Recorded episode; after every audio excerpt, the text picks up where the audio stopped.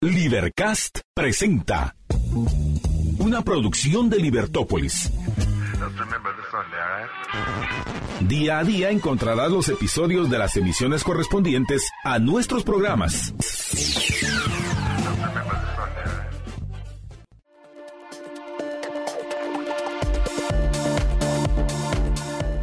Buenas tardes, estimados amigos. Bienvenidos a la emisión del Mediodía de Libertópolis. Es para mí, Marta Yolanda Díaz Durán, un gran gusto acompañarlos este martes 6 de febrero del año 2024. Acompañarlos junto con mi amigo Jorge Jacobs. George, buenas tardes. Buenas tardes, Marta Yolanda, y buenas tardes a todos nuestros liber amigos, liber héroes, radioescuchas y conciudadanos de Libertópolis. Eso, como te dicen coloquialmente, George.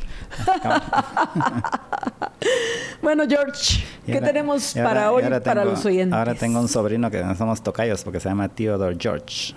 George, no George, George. Sí.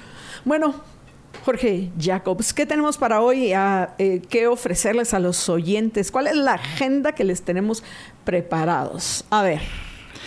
Pues eh, vamos a pasar un video acerca del asalto en la Avenida de la Reforma. En el siguiente segmento, ¡ala!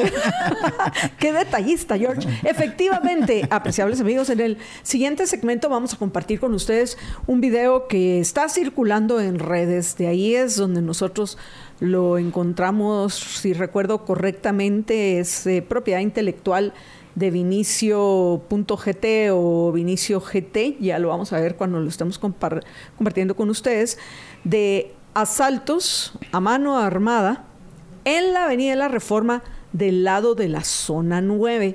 Ustedes vamos a ver quiénes se dan en qué parte de la Avenida de la Reforma.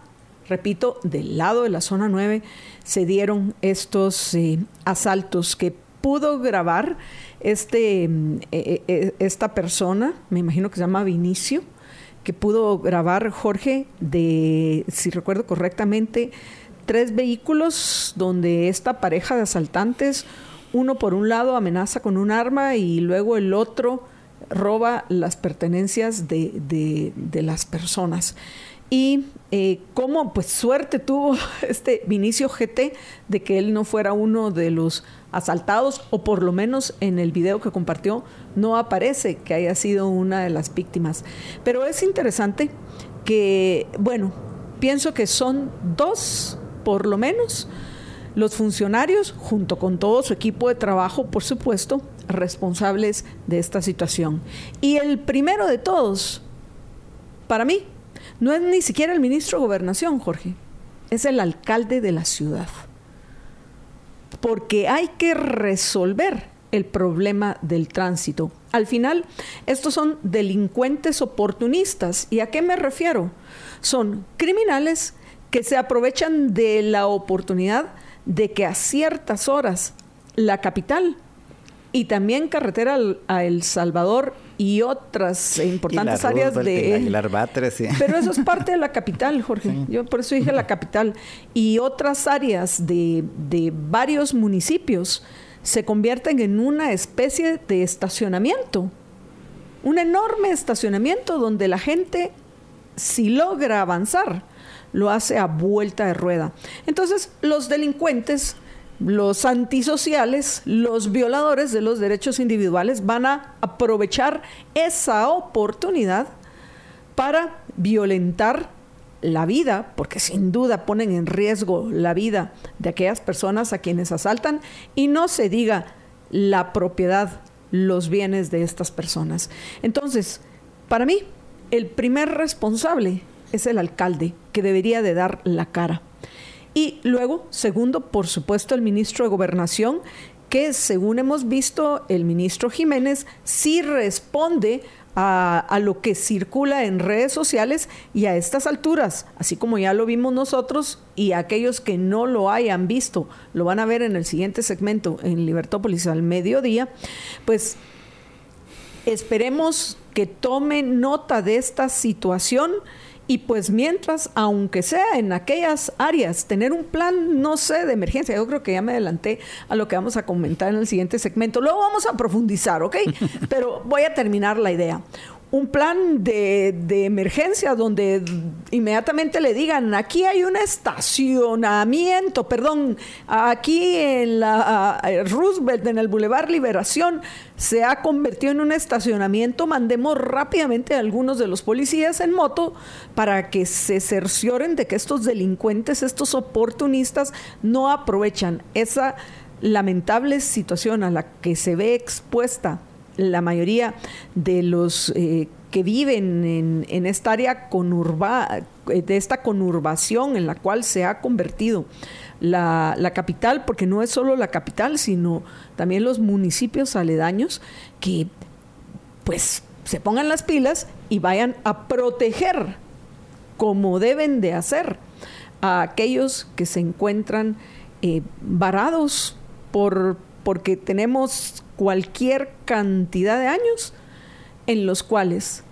las alcaldías, la alcaldía de Guatemala principalmente, considero que son los primeros responsables, Jorge, porque por la arrogancia de el alcalde capitalino y funcionarios de la alcaldía no se han puesto de acuerdo con otros alcaldes para poder resolver esta situación. Y también, y, es, y, espero que sea investigado, las malas soluciones que suelen dar a un costo altísimo al problema que a la larga es poco lo que benefician a las personas.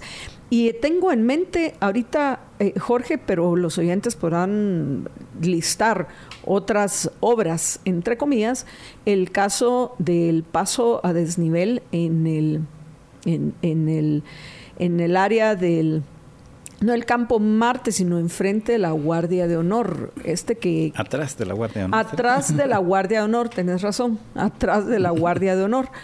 Pero, en fin, vamos a comentar eh, de eso con un poco más de detalle en el siguiente segmento. Sí, porque ni siquiera ha llegado. ¿A quién es nuestro invitado hoy? ¡Ay, nuestro invitado! Y van a ser, van a decir todos qué casualidad, pero nuestro invitado es Álvaro Arzú Escobar que por lo menos que yo sepa, hasta la fecha él no ha sido alcalde de la ciudad, así que no podemos cuestionarle, sino que ese tema, sino que es diputado.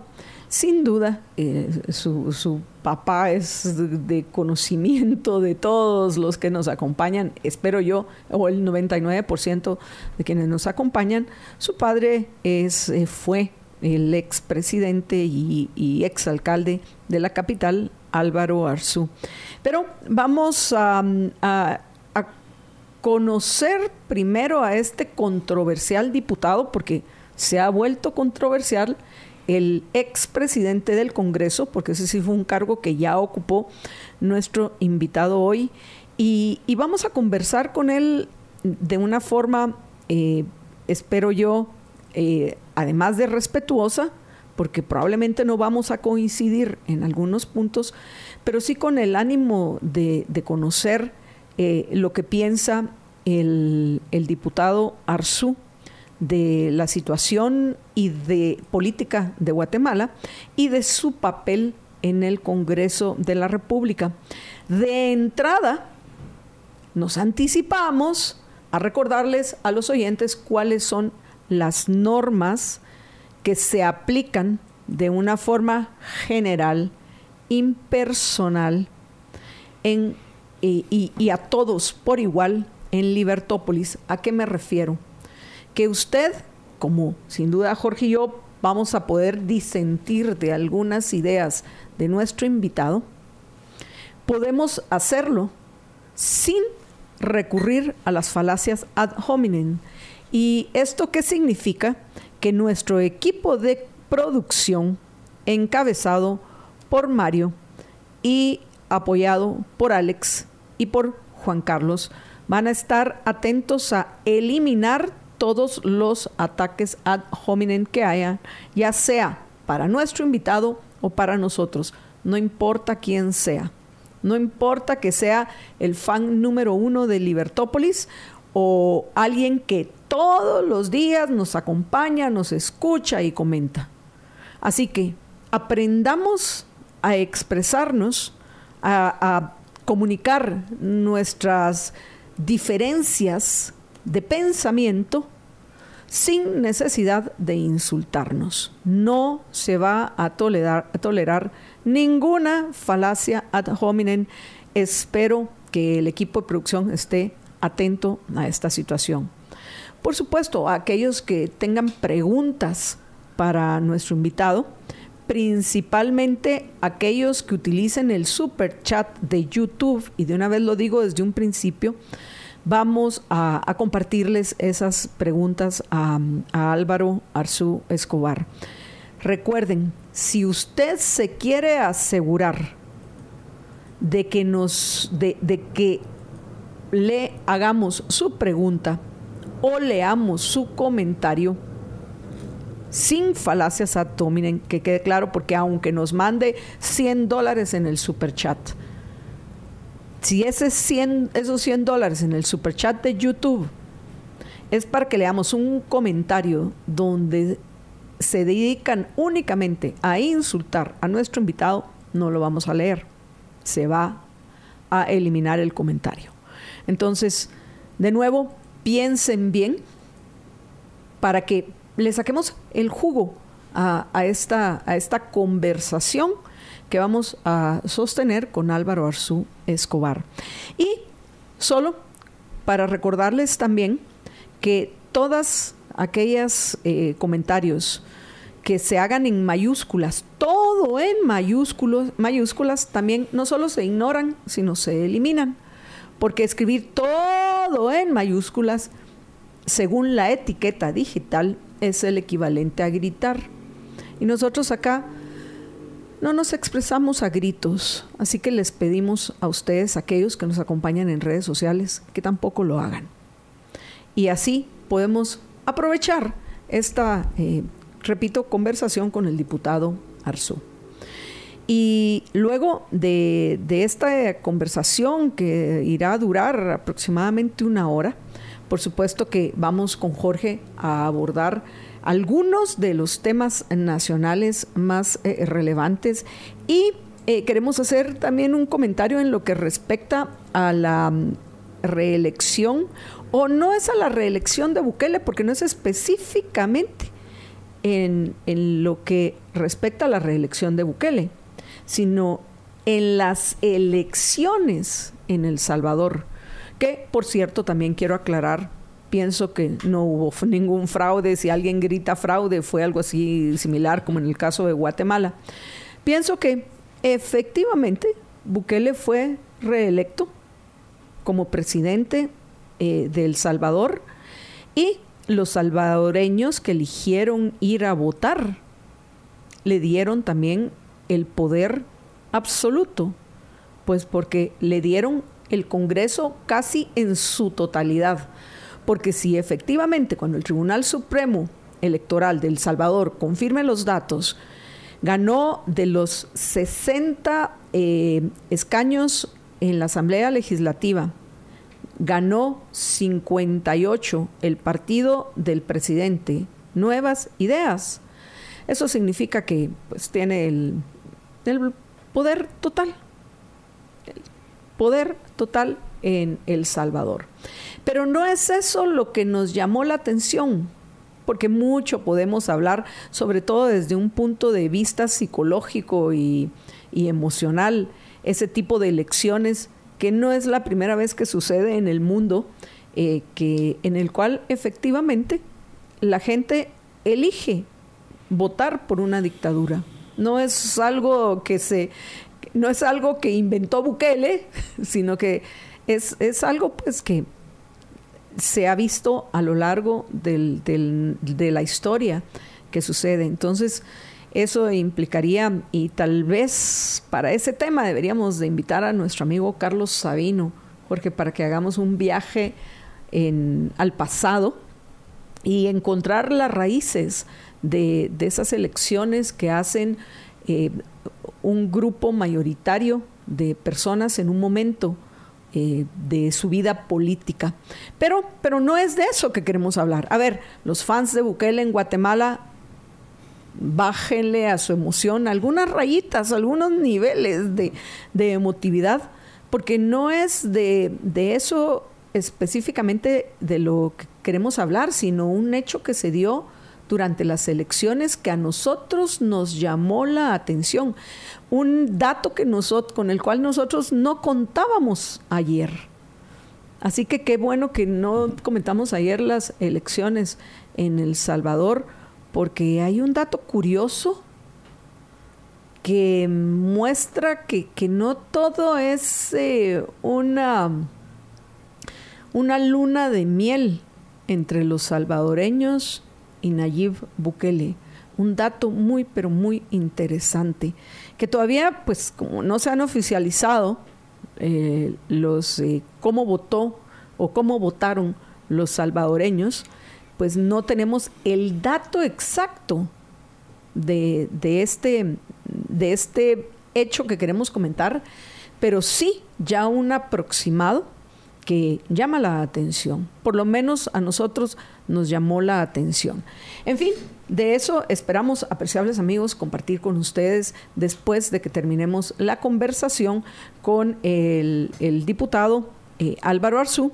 Y pues además de eso, también queremos hablar de este eh, síndrome que se ha dado en eh, según los datos que han presentado, pues no han variado. Yo busqué si había uno más reciente, pero los que compartimos con ustedes ayer, los 51 personas, las 51 guatemaltecos que han sido afectados por este síndrome que algunos consideran que es de Julián Barré, que pues sí queremos hacer un par de comentarios porque no hay que sobredimensionar las cosas y no hay que confundirlas, porque no es ni una epidemia ni una pandemia, porque no se puede contagiar de una persona a otra. Eso, en eso por lo menos existe una, eh, un criterio compartido por la mayoría de, doctores que se han pronunciado en lo que respecta a esta, a, esta situación que se está dando en, en Guatemala. Y para profundizarlo con más detalle, no hoy, pero en los próximos días les vamos a anunciar qué día puede venir. Vamos a, recibir al doctor Sabaj para que, para que nos comente al, al respecto. En fin, apreciables amigos, eso es lo que tenemos para ustedes hoy. Y nos vamos a ir a una breve pausa para que podamos disfrutar de nuestros gelatos. Jorge, veo que creo que será de limonchelo. Sí. Hoy es de limonchelo, así que lo voy a Pero apenas es martes y ya estás con el limonchelo. En serio, George. Es así como, ¿qué? Viernes chiquititititito. Pero, George, pero eso sí hay algo que quiero, tengo que decir en defensa de mi amigo. Él, el poco licor que consume, lo consume en los gelatos de Primo de Roma. Porque luego cuando hay alguna actividad, si veo que se toma una copa de vino, es mucho, porque después de eso como que le empieza a entrar algo de sueño, ¿verdad, George? sí, así es. Así que el ronzacapa, el whisky, el limonchelo, Jorge lo disfruta en los gelatos de Primo de Roma y yo, pues bueno, como estoy en mi propósito de perder el peso que gané a finales del año pasado, pues me han pasado, van a decir, Marta Yolanda piensa perderlo eh, comiendo todos los días gelatos de primo de Roma. Pues sí, porque tampoco se trata de que uno se castigue, ¿no?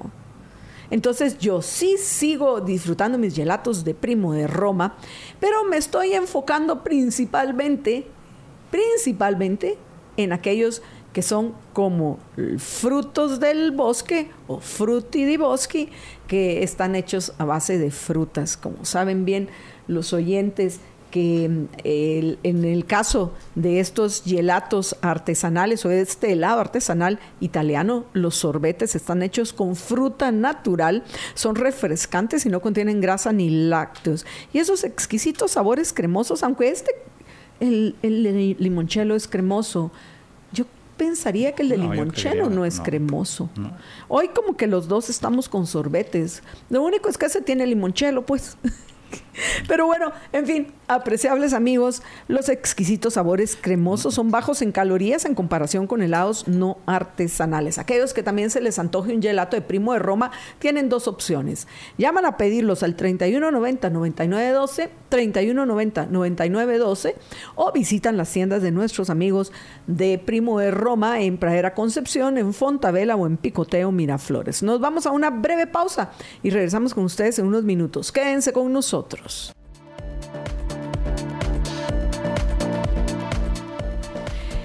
Hemos eh, regresado, apreciables amigos, a Libertópolis al mediodía y hubo un cambio de planes porque nos atrasamos, Jorge y yo nos emocionamos mucho en el primer segmento y pues ya no nos va a dar tiempo poner el video que teníamos preparado para el la segundo eh, parte del programa, sino lo vamos a hacer hasta el final, después de que terminemos esta conversación con el diputado Álvaro Arzú Escobar, que ya se encuentra con nosotros en los estudios. Les recuerdo a los oyentes las reglas del juego, porque acá, en Libertópolis, no solo defendemos el Estado de Derecho por principio, sino nosotros lo aplicamos.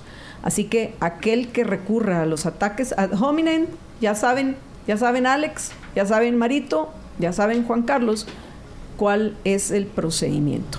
Aquellos que quieran asegurarse de que su pregunta o comentario se lo hagamos a nuestro invitado, por favor, los esperamos en YouTube y ya saben que pueden utilizar el super chat de YouTube para hacer sus comentarios y sus preguntas.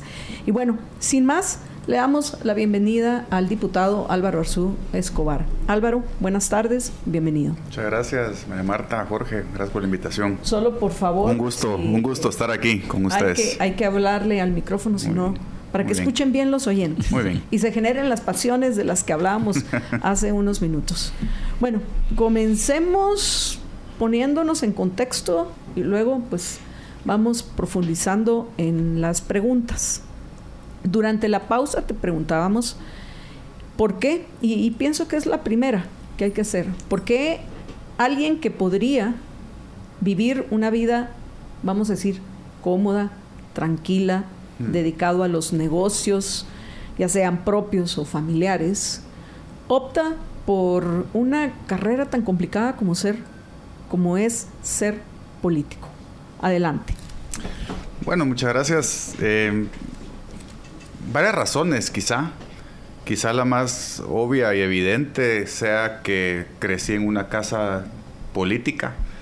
Eh, mi padre obviamente a eso se dedicó toda su vida. Eh, mi madre también, digamos, apoyándolo a él desde el lado más social de la política, digamos. Y, eso fue lo único que, yo vi, que, yo comí, que, que pude observar y escuchar en mi casa fue política y obviamente a uno le, le llama la atención, ¿verdad? Que es eso que, el papá y la mamá están haciendo todos los días por tantos años, le levanta a uno la curiosidad de, saber de qué se trata. Y, poco a poco quizá pues uno se va dando cuenta que, hay otras cosas que no le gustan y eso es lo que a uno le gusta. A mí en lo personal, eh, que tenemos, obviamente tenemos negocios eh, privados, familiares, honestamente me aburren profundamente. Eh, todas las reuniones que tenemos en familia para ver esos asuntos me aburren muchísimo. No es algo que, a mí me levanta pasión o emoción, pero la política sí.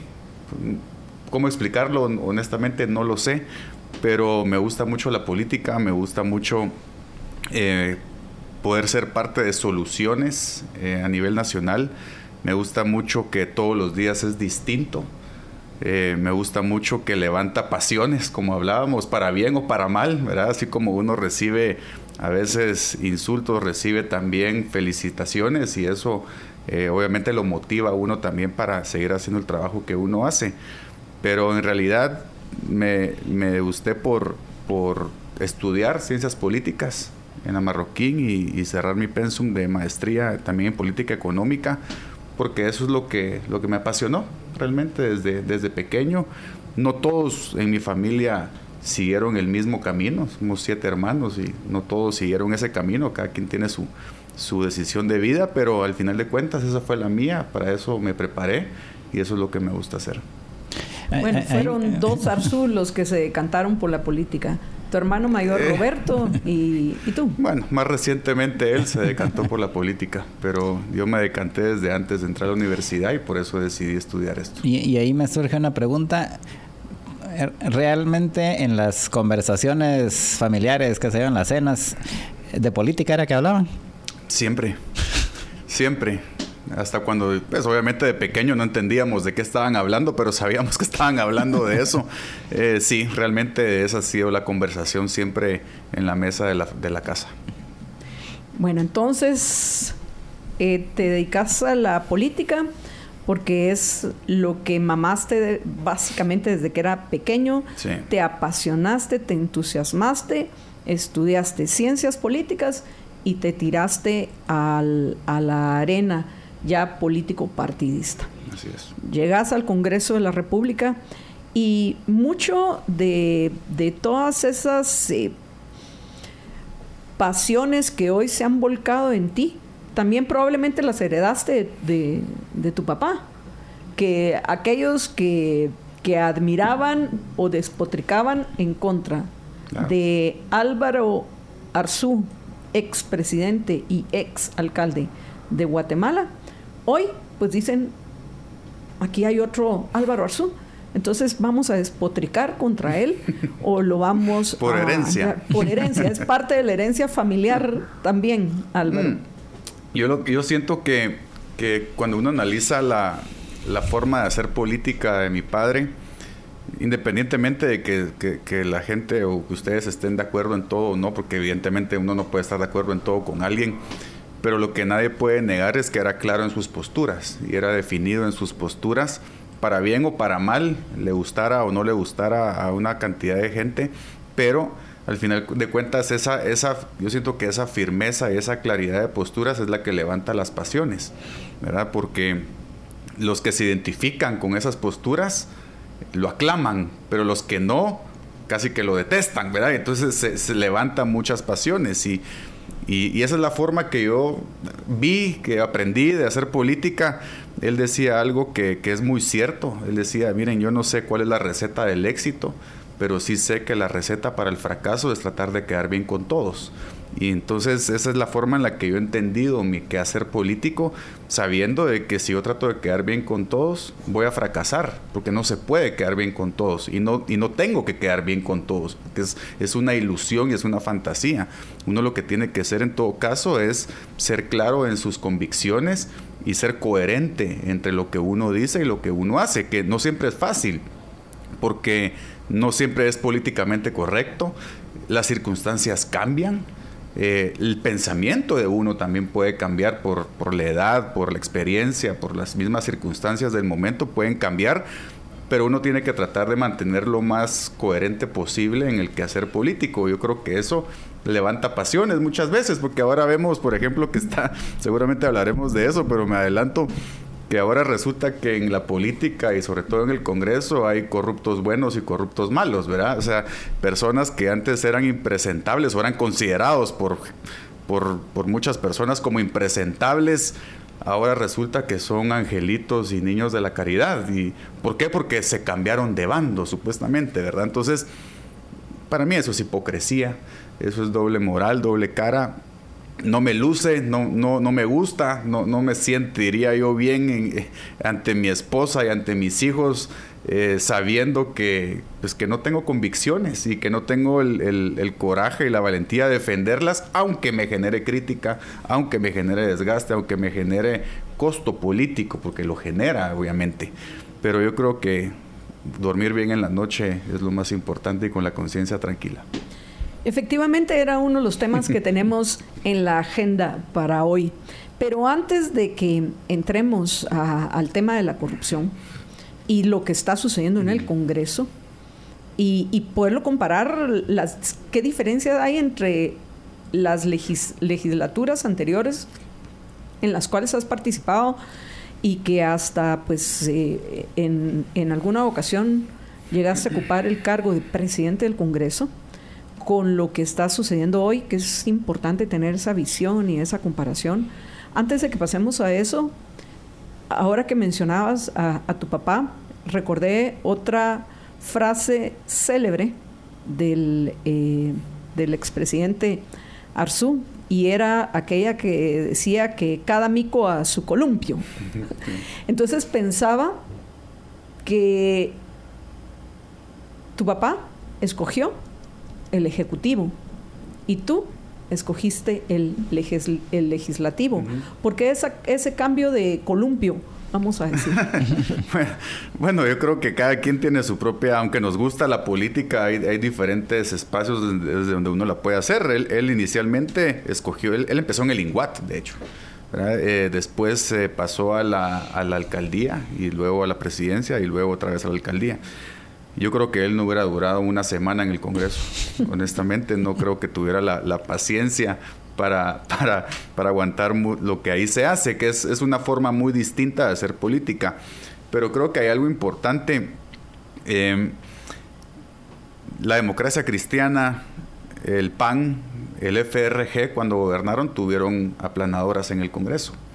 Entonces eso quiere decir que la dinámica del Congreso era muy distinta a la que es ahora, donde evidentemente ningún partido político o bancada tiene la mayoría en el Congreso y no creo que la vayan a volver a tener por lo que ustedes saben de nuestra forma de elegir diputados. No, formalmente. Eh, bueno, pero digamos no, no de forma electoral eh, por el número de diputados y la forma en la que se eligen difícilmente. No como la que consiguió Bukele. No, esa es, otra, esa es otra discusión. Pero hoy por hoy a un, a un gobierno se le hace casi imposible gobernar si no logra una mayoría en el Congreso, ya sea mayoría electoralmente o mayoría por medio de, acuerdos políticos, por medio de una alianza, digámoslo si quieren, es imposible. Y entonces a mí me parece que, que si alguien quiere optar a un cargo de ejecución, digamos, no solo hablando de presidente, sino de ministro, de presidente o de alcalde, tiene que entender cómo funciona hoy por hoy el Congreso, con lo bueno y lo malo porque es imposible gobernar hoy por hoy el país si no se tiene eh, una mayoría en el Congreso. Lo que pasa es que antes era más fácil porque las mayorías pertenecían a un solo partido. Hoy ya no. Hoy tenemos, por ejemplo, esto, esto comenzó hace varios años, pero por ejemplo en el gobierno de Jimmy Morales, él gana la presidencia, pero gana solo 11 diputaciones. Yamatei gana la presidencia, pero gana 17 diputaciones.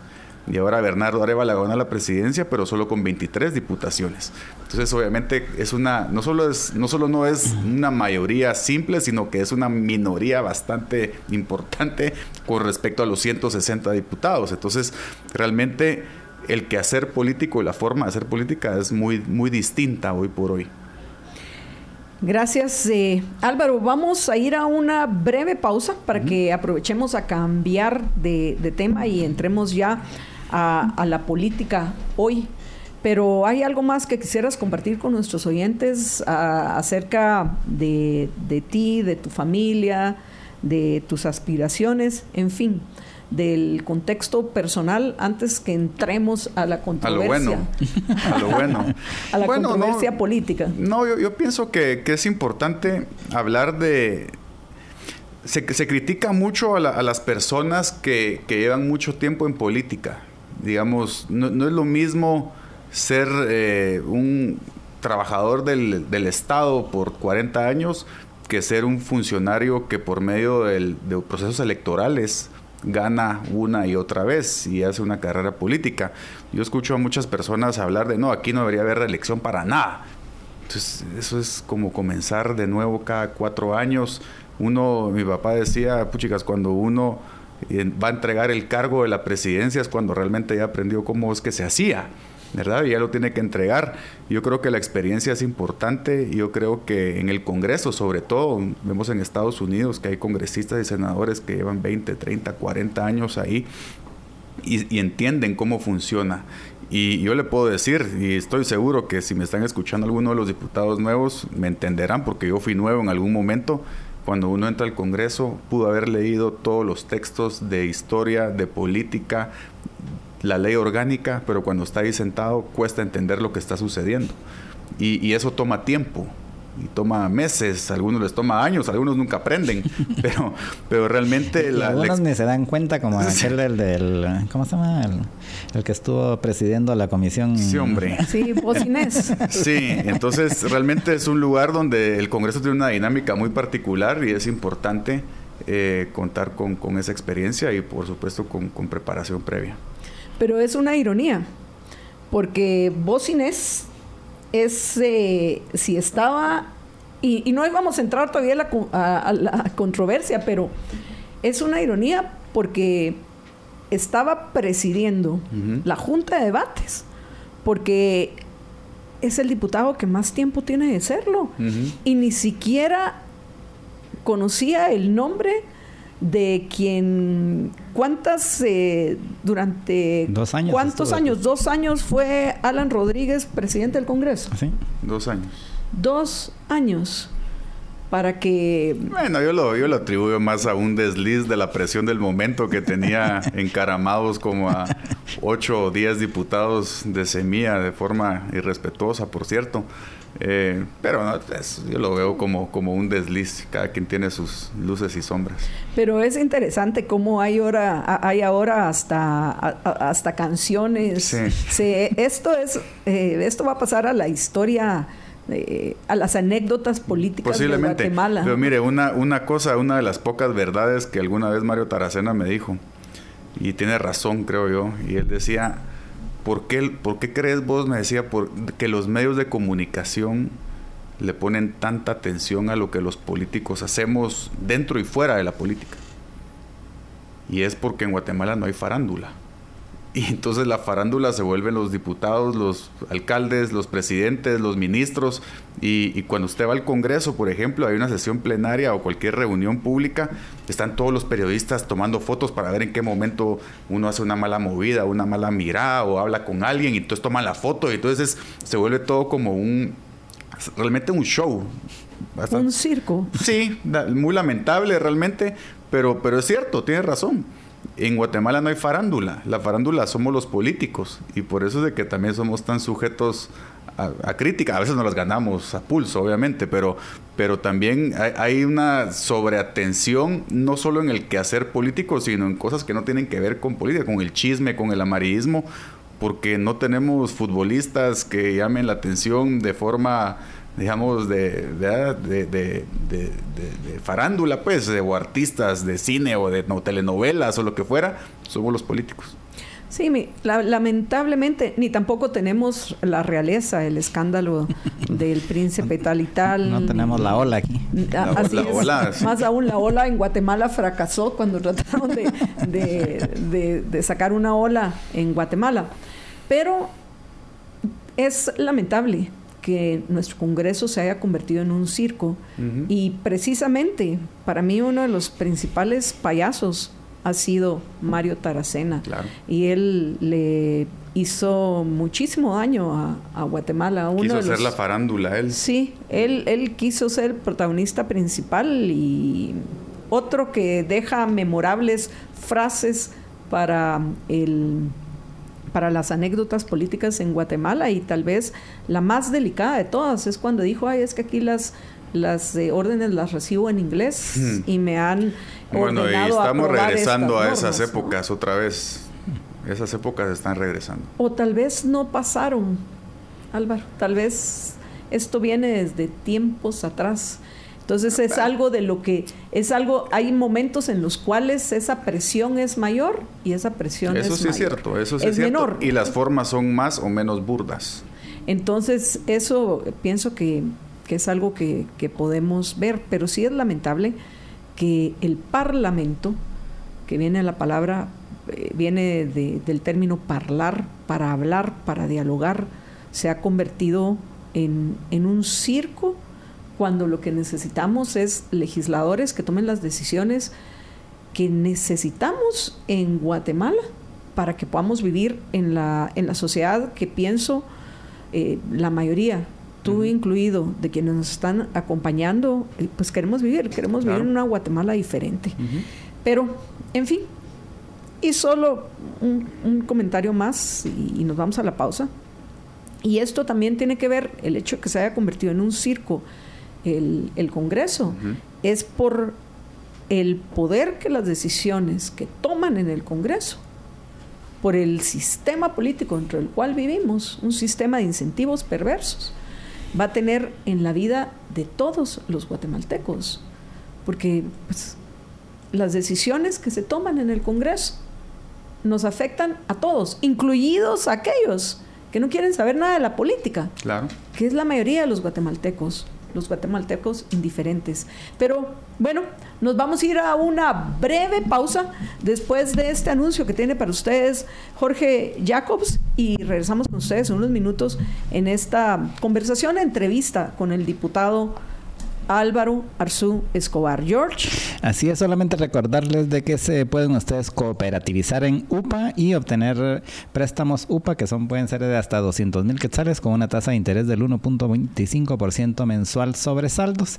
Para ello solo tiene que comunicarse por WhatsApp al 2290 7777 2290 7777 y recuerde que si no tiene dónde apuntar lo puede encontrar en libertopolis.com diagonal patrocinadores y eh, los préstamos préstamos UPA, los Presta UPA los puede solicitar también en cualquiera de las agencias de la cooperativa UPA que están en la capital, en Amatitlán, en Villanueva, en Villa Canales, en Escuintla, en Palín, en Misco y en Antigua Guatemala. Recuerde, el WhatsApp de la cooperativa UPA es el 2290 7777.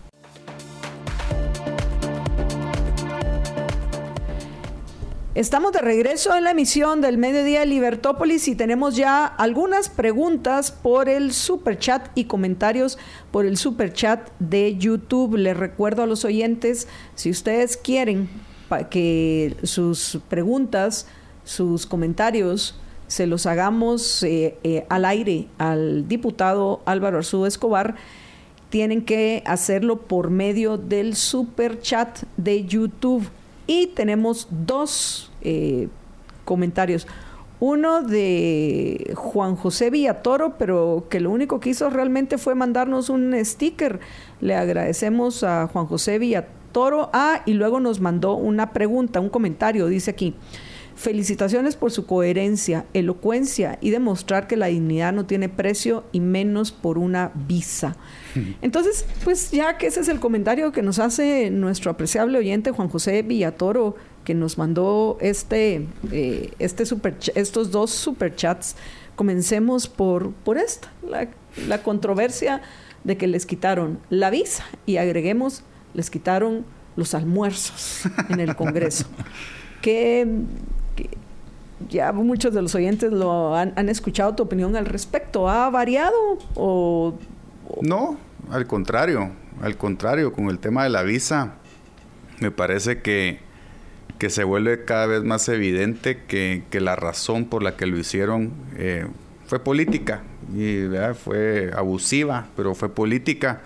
Al final es, es complejo, ¿verdad? Porque la visa se la quitaron a 300 personas pero desde antes ya como que me estaban señalando a mí de que ah, se la quitaron a él. Y cuando, cuando sucedió, yo dije, bueno, si, si voy a recibir palo a cambio de nada, pues mejor voy a salir y voy a enfrentar la situación y voy a decir si me la quitaron y qué.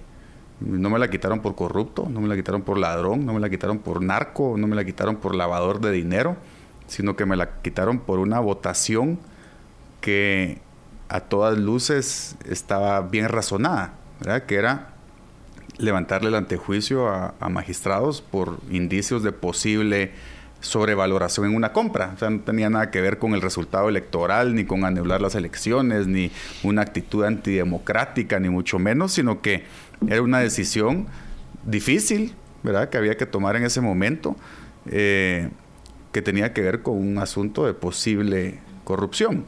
Entonces, eso gracias a Dios me tiene con la conciencia tranquila. Eh, pues hasta mi, porque hay mucha gente que dice, bueno, ¿y tu esposa qué te dice? Bueno, mi esposa lo que me dice es, te la quitaron por hacer lo correcto. Si te hubieran quitado porque te cacharon haciendo algo malo, ahí mismo te dejo. Pero no es el caso. Entonces, yo, yo pienso que mientras uno tenga el respeto de su familia, de sus amigos, de la gente que lo rodean, pues yo creo que uno, esa es una buena brújula de saber que uno va por, el camino correcto. Álvaro. Ah, bueno, y la otra. Sí. Y la otra, la otra. Mire, eso de los almuerzos es, es bien curioso, porque siempre hay diputados que, que, se llenan la boca diciendo que sí, que quitamos los almuerzos y el presidente y los vicepresidentes y que llevan lonchera. Yo ya sé cómo están comprando la comida en el Congreso. Lo que pasa es que no la compran con su caja chica, sino que la compran a través de dirección legislativa. Es una gran paja. O sea, le siguen llevando sí, las, pues, la comida a los diputados. Lo que, pasa es, no, a, los de la Junta a Directiva. Los de la Junta Directiva. A los de la Junta Directiva por medio de dirección legislativa para que no aparezcan las compras, porque no usan la caja chica. De hecho, cuando yo fui presidente del Congreso dos años, renuncié a mi caja chica a los dos años. Que no lo hago público y no estoy tratando de, ay, ya vieron qué bueno soy, renuncié a mi caja chica. Pero lo hice, ahí están las notas y se las puedo enseñar con muchísimo gusto. Pero el asunto de los, de los almuerzos comenzó hace cuatro años. Porque como hablábamos en, el, comercial, llevábamos casi un mes hablando solo de eso en jefes de bloque. Y no se hablaba de la agenda legislativa. No se hablaba de, bueno, qué leyes queremos impulsar, qué leyes queremos discutir o aprobar o improbar, lo que sea. No existía esa conversación. Entonces yo dije, agarré la palabra dije, miren, esto es lo menos importante. Hablemos de lo que es importante. ¿Quieren quitar los almuerzos? Quítenlos. ¿Quieren comer o no quieren comer? Eso es lo de menos, ¿verdad? En su momento. Aquí estamos para hablar de la agenda legislativa. El tema no es, no es por un almuerzo, no, eso, eso, es lo absolutamente de menos, eso, eso, no es lo que importa. Lo que importa es, hablemos de cosas importantes. Pero regreso a lo que hablaba antes de, de la farándula, que se ha vuelto a la política y resulta que eso es lo que llama la atención. Y, vemos hoy, por ejemplo, al gobierno que está, acaba de tomar posesión y todo es comunicación, videos, shows, conferencias de prensa, pero y las y las y las soluciones y las acciones. Vemos, por ejemplo, que ahorita se está desbordando el tema de los asaltos en las calles, ¿verdad? Que, ustedes estaban hablando de eso antes que comenzáramos. Y la respuesta del ministro es poner marimba los viernes. Es decir, no, no, yo no veo coherencia en, en, en, la acción del gobierno de los diputados. Yo hice, yo hice, por ejemplo, medio en broma, pero medio en, medio en serio, todos los diputados, no todos, pero muchos diputados, ahora sobre todo nuevos, graban sus Facebook Lives adentro del Pleno. Yo digo, ¿cómo no se somatan en las gradas cuando van con el celular así de frente grabando y como que todos se volvieron reporteros y entonces se volvió una cosa en donde lo legislar es lo de menos. Ahora todos son fiscalizadores. ¿Por qué? No porque estén en contra de la corrupción, sino porque eso les genera más likes, les genera más views en sus Facebook Lives o en sus TikTok Lives y todas estas cosas. Entonces la legislación se ha quedado por un lado. Y, yo siempre he creído que efectivamente un diputado tiene, tiene diferentes funciones, pero la más importante es legislar porque tenemos el monopolio de la legislación en Guatemala. Somos los que creamos el ordenamiento jurídico. Fiscalizar, pues ahí está la Contraloría. Investigar, está el MP. Claro, lo podemos hacer también, pero no es nuestra función principal como diputados. Nuestra función principal es representar. ¿Para qué? Para legislar, porque nadie más lo puede hacer, solamente nosotros. Pero es parte de eso, que se ha perdido se ha vuelto mucho show, las redes sociales han ayudado mucho en eso y, esto, y este tema es, es parte de eso. Y, obviamente, y le puedo decir, diputados que en la legislatura anterior, que algunos siguen siendo diputados, que sí, que no, que los almuerzos y que los quiten y en la parte de atrás del pleno hay una media cafetería. Ahí están comiendo todos.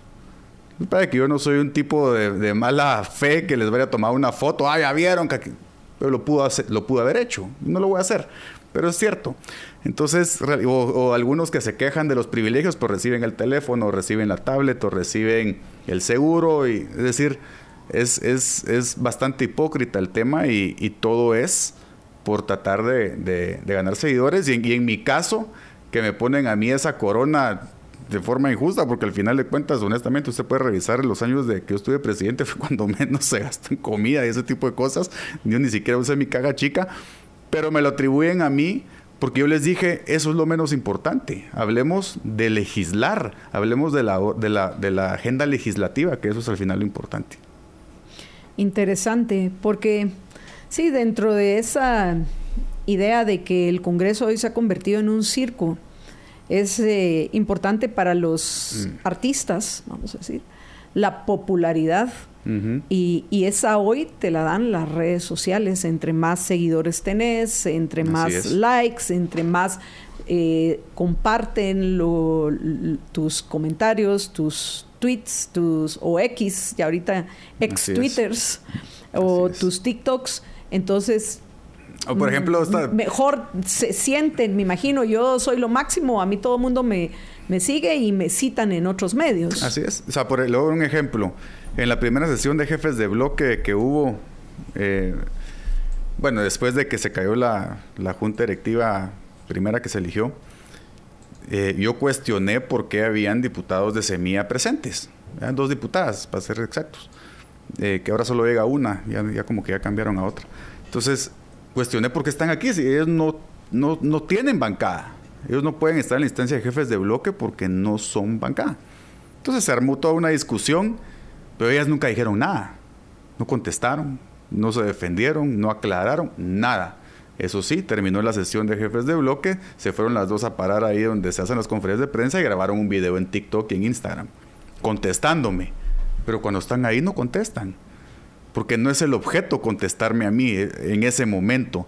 El objeto es grabar un video para que circule en redes. Ah, le contestaron a Arzú. Pero si yo los tenía enfrente y no me contestaron nada. Entonces, esa, esa mecánica es bien lamentable, realmente, ¿verdad? Porque, porque se ha vuelto ya costumbre de que no, aquí no discutimos, pero termina esta entrevista y después usted graba un video, yo grabo un video hablando mal de usted, usted mal de mí, pero cuando estuvimos aquí no nos dijimos nada y no se trata de pelearse, simplemente se trata de discutir, pero eso ya no está sucediendo. Eso me lleva a un par de preguntas y, y de alguna manera, ya la primera eh, pues empiezo a, entender la respuesta. Y es en esta, eh, ¿qué número de legislatura es? Eh, esta es mi tercera. Tu tercera legislatura. En estos ocho años caminando el noveno, ¿qué cambios has visto en la dinámica del Congreso? Ah, es totalmente distinta. Cada legislatura es distinta. Em, puedo hablar de las dos anteriores y, en esta que se está dando. Mucho depende del Ejecutivo, digamos, qué, qué tipo de relación quiere el presidente tener con el Congreso.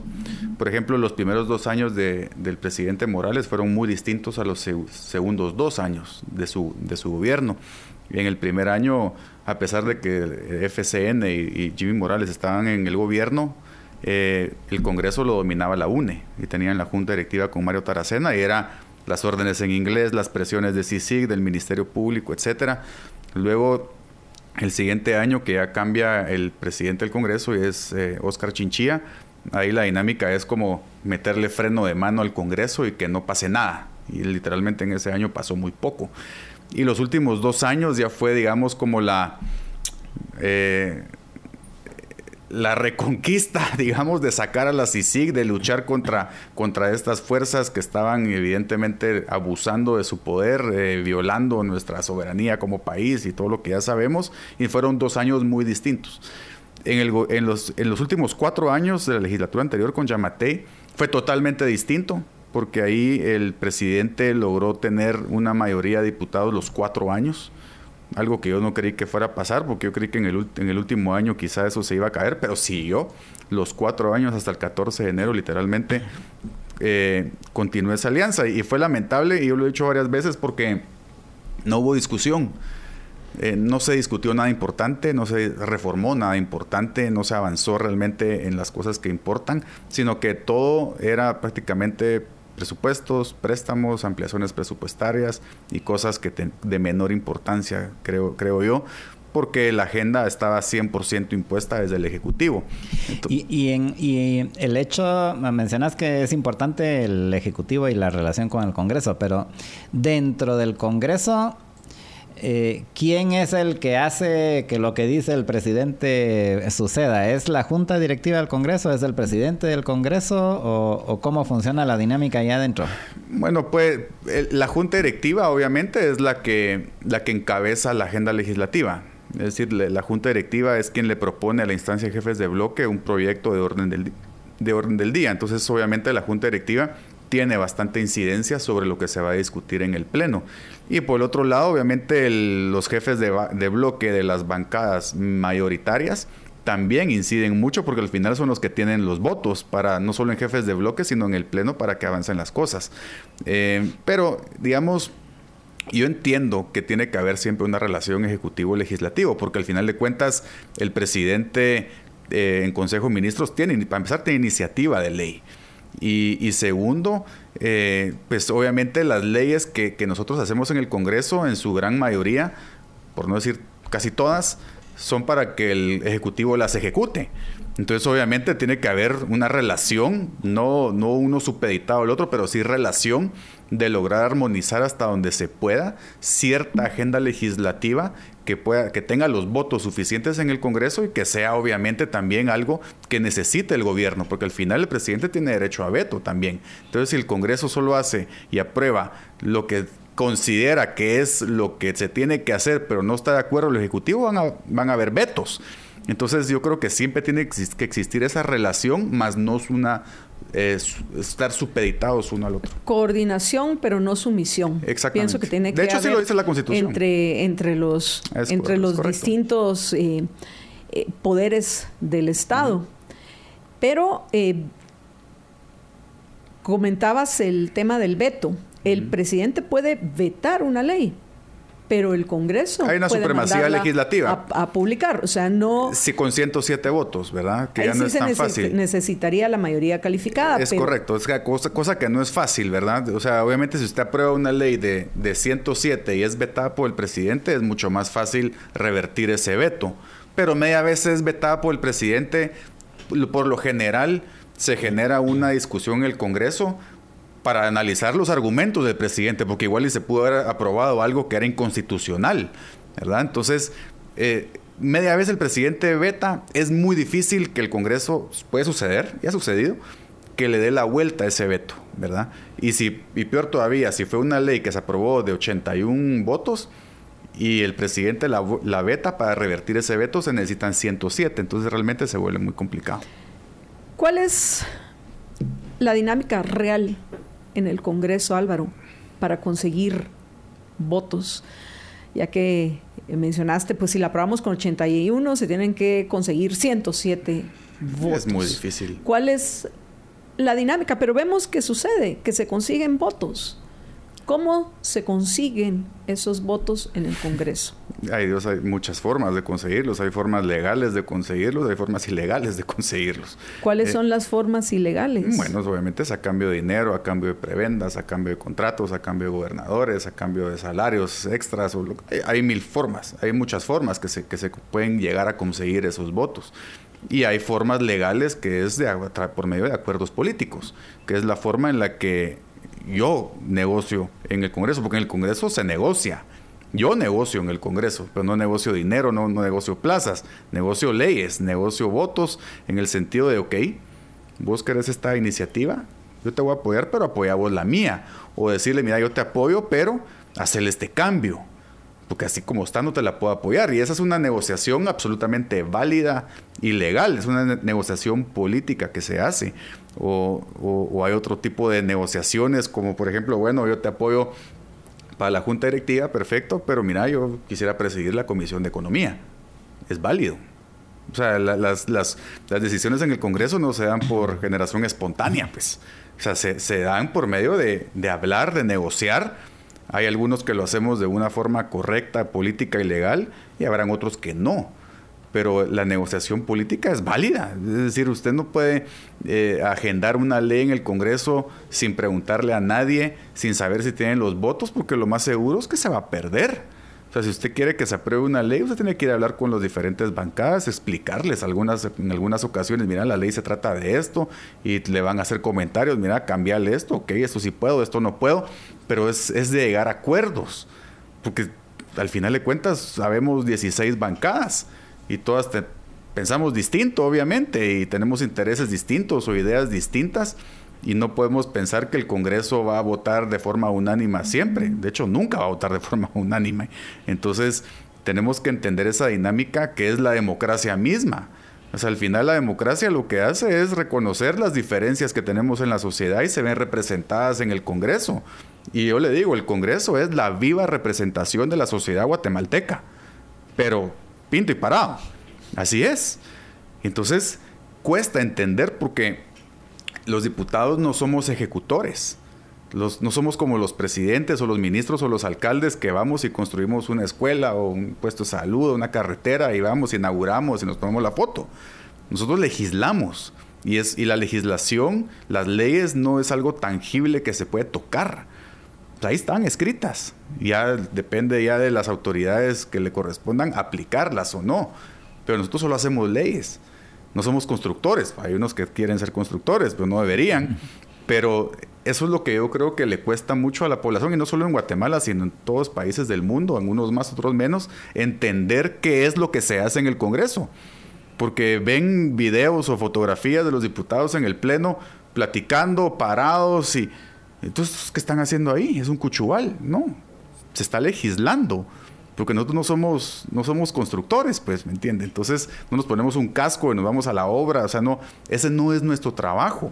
Eso le corresponde a los alcaldes y al presidente a los ministros. Pero lamentablemente muchos van a financiar sus candidaturas para llegar al Congreso precisamente con el objetivo de que aparezcan en el listado de obras. Ah, claro. Por eso le digo que hay unos que quieren ser constructores y son algunos. Pues. Y, esto es algo con lo cual deberíamos determinar, sobre todo desde el Congreso, porque en el Congreso debería poderse rechazar ese listado de obras que al final, cuando hablábamos de la compra de votos, mucha de esa compra de votos viene por medio de los tales listados de obra.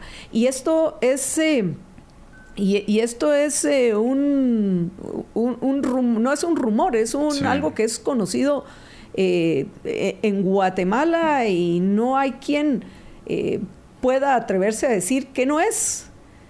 ¿Por qué se continúa con esa práctica?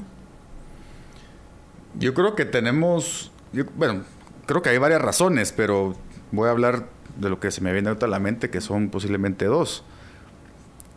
Creo que eh, la CICIG y el Ministerio Público en, algún momento destruyó el financiamiento privado lícito. Ellos mismos en algún momento hablaron de que el 100% del financiamiento electoral el 25% era eh, proveniente del sector privado, pero no registrado. Y ese fue el que atacaron. No atacaron el otro 75% que viene de la corrupción y viene del narcotráfico o del crimen organizado. Que ese es más difícil de comprobar, porque son maletas de pisto. No, no son transferencias bancarias, no son cheques, no hay recibos, no hay nada. Y atacaron el dinero ilícito. Entonces, ¿qué ha sucedido en las últimas dos elecciones? el dinero lícito cada vez es menos en la campaña electoral. Somos pocos los partidos que, verdaderamente recibimos dinero lícito registrado de empresarios y de personas que se atreven a poner su nombre y su apellido y que sea público y transparente el aporte. Pero la gran mayoría no. La gran mayoría de los partidos reciben dinero, ya sea del narcotráfico, o reciben dinero del crimen organizado, o de la corrupción, o de gente que no se atreve a registrarlo. Tal vez no es dinero ilícito, pero simplemente no lo registran apropiadamente. Entonces las campañas políticas y los partidos políticos cuesta dinero mantenerlos. No, no, no es gratis. Entonces, obviamente, se tienen que buscar formas de financiarse. Y si el dinero ilícito no participa, lo que va a participar más cada vez va a ser el dinero ilícito. Y por eso es de que es tan importante reformar la ley electoral. Y, otro, y otro problema que yo, que yo veo es, yo creo que nuestro modelo de ejecución de obra pública está absolutamente agotado. Yo creo que sí necesita algún nivel de cambio. Por ahí estaba la ley de infraestructura vial, que tiene cosas buenas, cosas malas, que hay que cambiarlas, obviamente, pero tiene conceptos interesantes donde se cambia la modalidad de contratación de obra pública. Y yo creo que eh, por ahí podríamos ir también. Es, ilusorio pensar que se va a eliminar en un 100% la corrupción. Ningún país del mundo lo ha logrado y ni lo va a lograr. Lo que debemos de hacer es que eso se reduzca a su mínima expresión y que las obras se hagan. Pero lo que tenemos ahora es que una corrupción en donde se cobra no solo de una forma sobrevalorada, sino que no se hace la obra o se comienza y no se termina.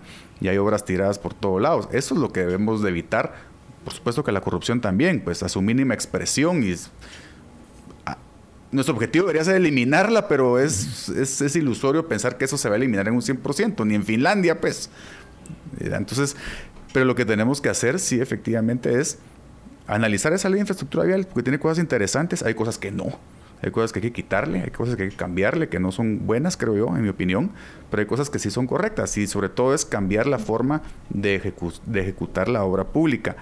La ley de contrataciones del Estado, que es una ley que ha sido parchada más de cuarenta y pico de veces, realmente ya es un Frankenstein esa ley, pero está hecha básicamente para entorpecer la ejecución de, de los recursos públicos.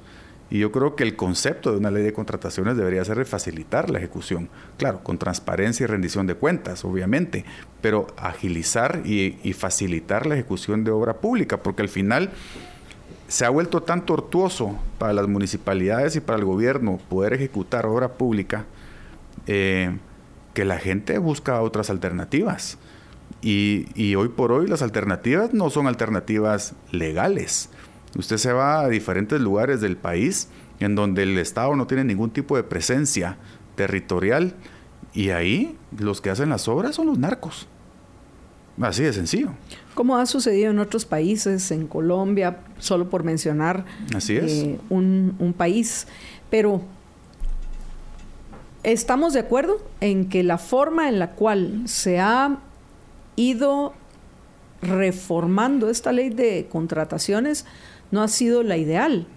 Pero también vemos que propuestas de alcaldes lo que buscan es facilitar el gasto de los fondos que ellos manejan no precisamente con el objetivo de, emplearlos en beneficiar a la comunidad, si necesita agua, si necesita energía eléctrica, no, sino generalmente lo terminan gastando en, yo qué sé, en, una pantalla gigante de, televisión para que vean el partido de fútbol. Entonces, regresamos otra vez al, tema de, de, eso, cómo de calidad, esa es calidad de gasto, digamos, eso sería de hablar de calidad de gasto pero, pero que hay corrupción y una enorme corrupción. Ah, no, claro. No solo a, nivel del gobierno central, sino a nivel local. Pues no, por supuesto. Pero, pero, por supuesto. Pero ahí es donde la población es la que tiene que decirle al alcalde, mire, yo quiero que los recursos lo invierta en esto o en aquello. Yo no quiero una pantalla, quiero drenajes. O habrán lugares que digan, no, yo no quiero drenajes, quiero la pantalla. Puede ser qué sucede. O no, yo quiero un, un, salón, salón de usos múltiples para que podamos hacer las piñatas de los niños aquí. Puede ser. Entonces, ¿hasta dónde es válido o no es válido eso? Y ahora, hay algo interesante y es... Lo que, lo que sí es, al final, si es tu dinero, tú puedes hacer con tu dinero lo que tú querrás. Por supuesto. Acá el problema es que, por ejemplo, en el caso de, de la tarifa social de energía eléctrica, los que no tienen energía eléctrica están financiando a aquellos que sí la tienen para que tengan una tarifa social. ¿Por qué? Porque el INDE se ha quedado sin el dinero que necesita para poder llevar la infraestructura de energía eléctrica a aquellos lugares donde todavía no hay en Guatemala. Y se ha quedado, ¿por qué? Porque esos fondos se usan para subsidiar la energía que consumen algunos. Entonces es, es perdón, entonces es realmente una, una ironía en, el sentido de, que venimos y, la pregunta es, ¿ese beneficio quién lo va a pagar?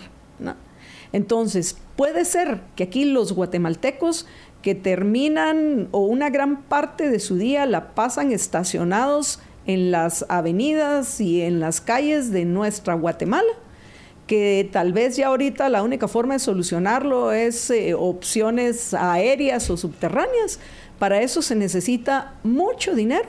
Claro. Pero si el dinero que nosotros los capitalinos estamos pagando se va a otro municipio donde lo que quieren es el, el, otro salón, porque a estas alturas yo pienso que ya hay salón de usos múltiples en casi todos lados en Guatemala, pues eh, si quieren otro salón de usos múltiples, porque este o aquel otro se mantiene ocupado y yo también quiero el mío, estamos financiando esas... Em, e, esa, e, estamos obligados a financiar ese tipo de, voy a llamar entre comillas, necesidades de otros, mientras acá vemos que el problema y, la inseguridad hoy en Guatemala, esos asaltos, por ejemplo, estos delincuentes, estos criminales que estaban asaltando en la Avenida de la Reforma, del lado de la zona 9, por la mañana, son delincuentes oportunistas.